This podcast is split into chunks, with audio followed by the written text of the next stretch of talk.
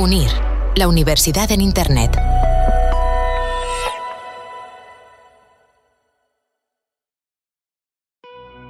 La hiperespecialización de los eh, directivos ha dado paso a ejecutivos más versátiles que sean todoterreno. En este episodio hablamos con Rosa María García, presidenta de Exolum. El mundo se ha hecho tan complicado como un cubo de Rubik. Si colocáramos un cubo aquí delante y os preguntara, cada uno de nosotros dirían un color distinto. Rosa María García es licenciada en matemáticas y presidenta de Exolum, la compañía líder en logística de productos químicos de Europa. Es la primera mujer que ocupa ese cargo en esta organización casi centenaria.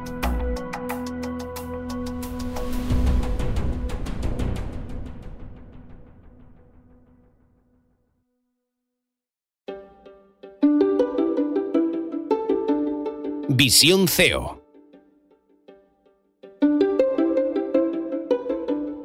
Un podcast de UNIR, la universidad en Internet.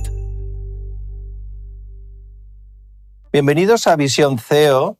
Estamos hoy eh, dedicando un tiempo para hablar con tranquilidad con Rosa García, una de las eh, directivas españolas de referencia, seguida por todos los eh, participantes en los MBA de UNIR, porque esa carrera exitosa que te ha llevado a estar en diferentes posiciones, pues es un ejemplo para eh, muchos eh, de los colegas que aspiran a posiciones directivas.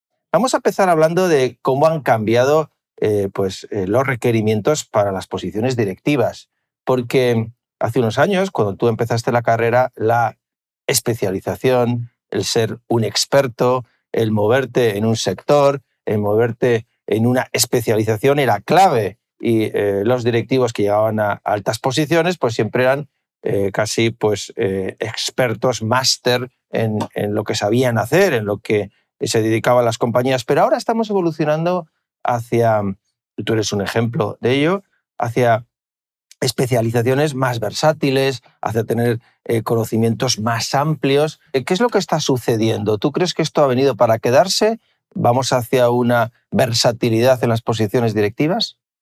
Pues eh, lo primero de todo, muchísimas gracias por haberme invitado y muy buenos días. Eh, yo estoy totalmente de acuerdo, ¿no? Cuando yo empecé la carrera, el mundo era mucho más simple. Parece mentira lo que ha cambiado el mundo en los últimos 30 años, ¿no? Las tecnologías eh, apenas estaban en manos de los clientes, era algo realmente eh, muy caro y reservado para una élite corporativa. Em, la globalización estaba mm, mucho menos profundizada, eh, las cosas eran mucho más ciertas y entonces realmente casi muchos de los problemas que las empresas tenían a los que tenían que enfrentarse podían ser solucionados por una solamente o por un equipo y simplemente conociendo algo, ¿no? Pues el responsable de cómo financiar la compañía, pues con que fuera muy buen financiero ya valía, no hacía falta que hubiera viajado por el mundo, que supiera de geopolítica o de globalización o de tecnología o de estrategia y cada una de esas de parte, el, de ingeniería igual, ¿no? Con que fuera el mejor de los ingenieros ya valía, la economía ya se dedicaría a otros, ¿no?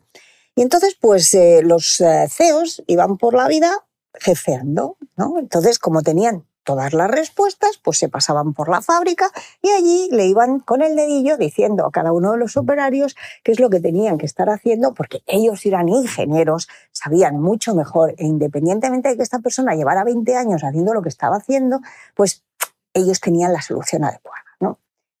En estos casi 40 años, desde que yo he empezado la carrera, pues las cosas han cambiado mucho. Eh, vivimos en un mundo donde el cliente ha tomado eh, el poder porque tiene la información a su disposición y porque tiene una forma en la que ha decidido que utilizando la tecnología quiere personalizar absolutamente su experiencia con el mundo. Quiere eh, comprar empresas eh, que, vivan sus, eh, que vivan sus valores, quiere mm, muchísimas veces y no piensa en industrias de forma independiente, sino que muchas veces lo que busca son productos de diferentes industrias que han venido a ser unidos. Y por eso, pues, por ejemplo, las plataformas empiezan a ser tan populares ahora, porque ya no queremos ir a un sitio para comprar libros y a otro para comprar coches, queremos ir a un sitio para comprar. Y si además lo puedo hacer online, pues mejor que mejor, ¿no? Entonces, ¿qué ha ocurrido? Pues que en este mundo tan complejo ya no hay un cerebro humano que sea capaz de tener todas las soluciones. Se necesita que haya un montón de gente de diferentes departamentos siendo capaces de trabajar de forma unida. Espero que estés disfrutando del conocimiento y experiencia que tienen los CEO que entrevistamos en este podcast. Elige el momento del día para estudiar, con clases grabadas o en directo. Desde el principio tendrás todo el calendario para organizarte como quieras. Piensa un momento en lo que deseas conseguir para tu futuro profesional. ¿Dónde quieres estar? En Unir, la universidad en Internet, te ayudamos a alcanzar tu próxima meta a través de nuestras maestrías oficiales y 100% online. Encontrarás el máster que te conduce a conquistar tus sueños. Visión CEO, el podcast. Tú estudiaste matemáticas cuando apenas nadie estudiaba matemáticas. Hoy matemática tiene eh, una de las notas de corte eh, más alta. Es decir, Ángel, que la em, versatilidad no está reñida con el rigor técnico, con la capacitación técnica. Y ahí, ahí yo creo además hay unos soft skills que, que son necesarios en, los CEOs, ¿no? Y que, que, tengo yo curiosidad también por preguntarte, Rosa, con ese símil que has hecho de los entrenadores de los equipos de fútbol, ¿no?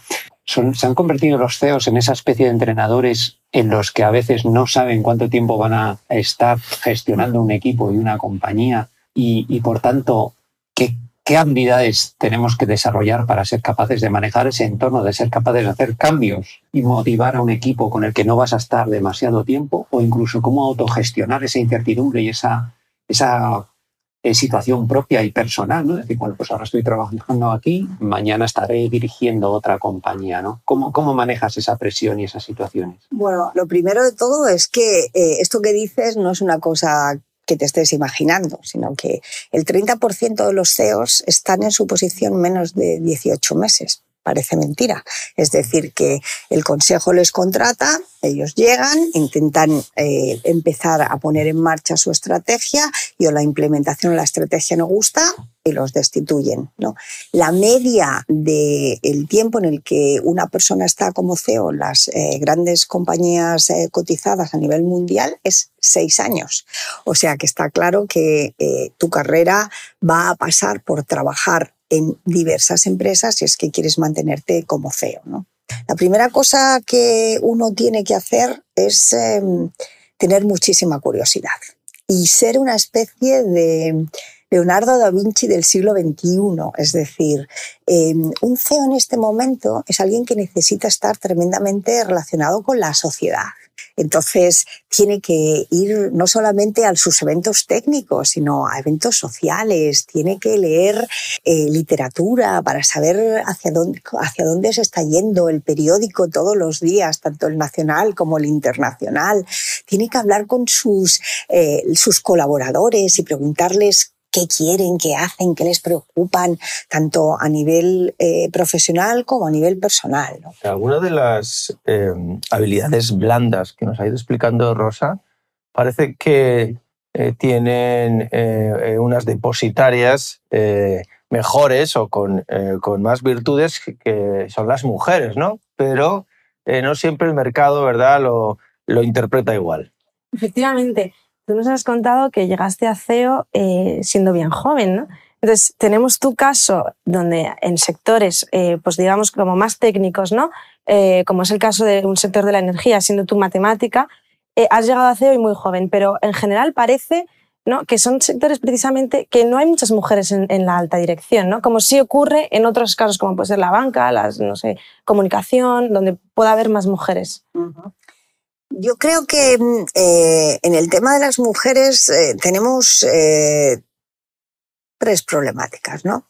La primera tiene que ver con lo que en general las mujeres habían estudiado. O sea, cuando uno llega a CEO, es difícil llegar a los 32, ¿eh? insisto.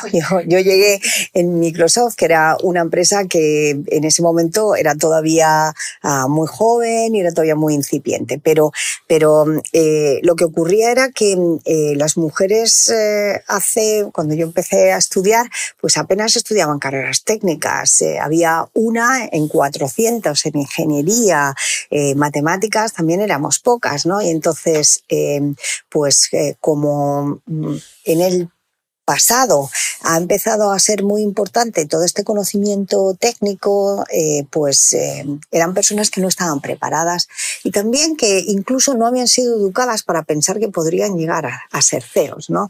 Eh, yo todavía recuerdo, y no ha pasado tanto tiempo, cuando en España las mujeres acompañábamos a nuestros maridos y nuestro salario complementaba el suyo, se hacían subidas salariales a los eh, señores porque eran padres de familia y en una misma posición a la mujer no se le hacía tanta subida salarial porque en el fondo tu salario no es tan importante porque solo colabora con el salario importante de tu marido, ¿no? Todas estas cosas, gracias a Dios, han ido pasando, han ido pasando, ¿no? Pero, pero fueron quedando en personas de, de, pues, eh, de mi generación, se fue quedando imbricado, ¿no? Es decir, estudiábamos eh, pues, eh, temas de enfermería, estudiábamos magisterio, todas esas parecían ser eh, trabajos que eran de mujeres, ¿no? Y cuando teníamos nuestros hijos, pues también en, en un momento determinado casi se veía mal el que tú tuvieras que seguir trabajando, ¿no? Te decían eso de, pero ¿para qué trabajas si tu marido gana? ¿no? O sea que era una sensación que ahora no lográis entender, ¿no?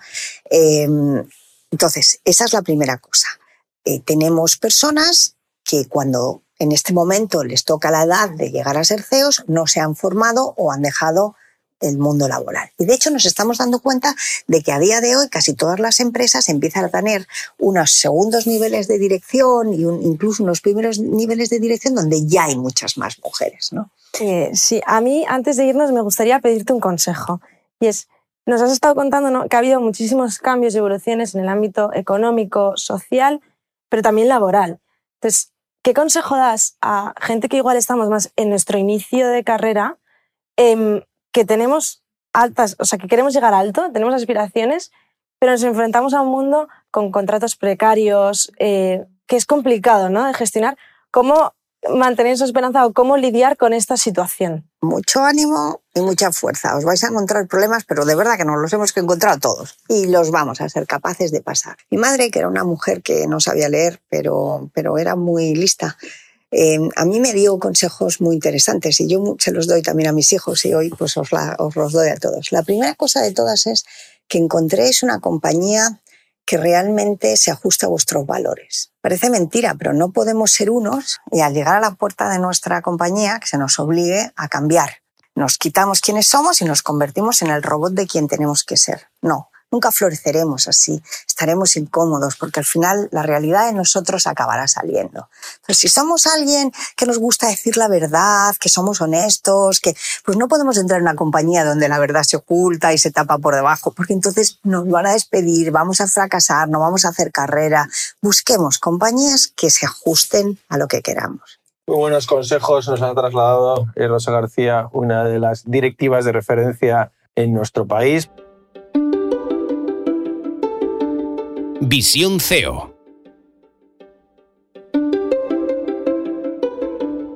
Un podcast de Unir. La universidad en Internet.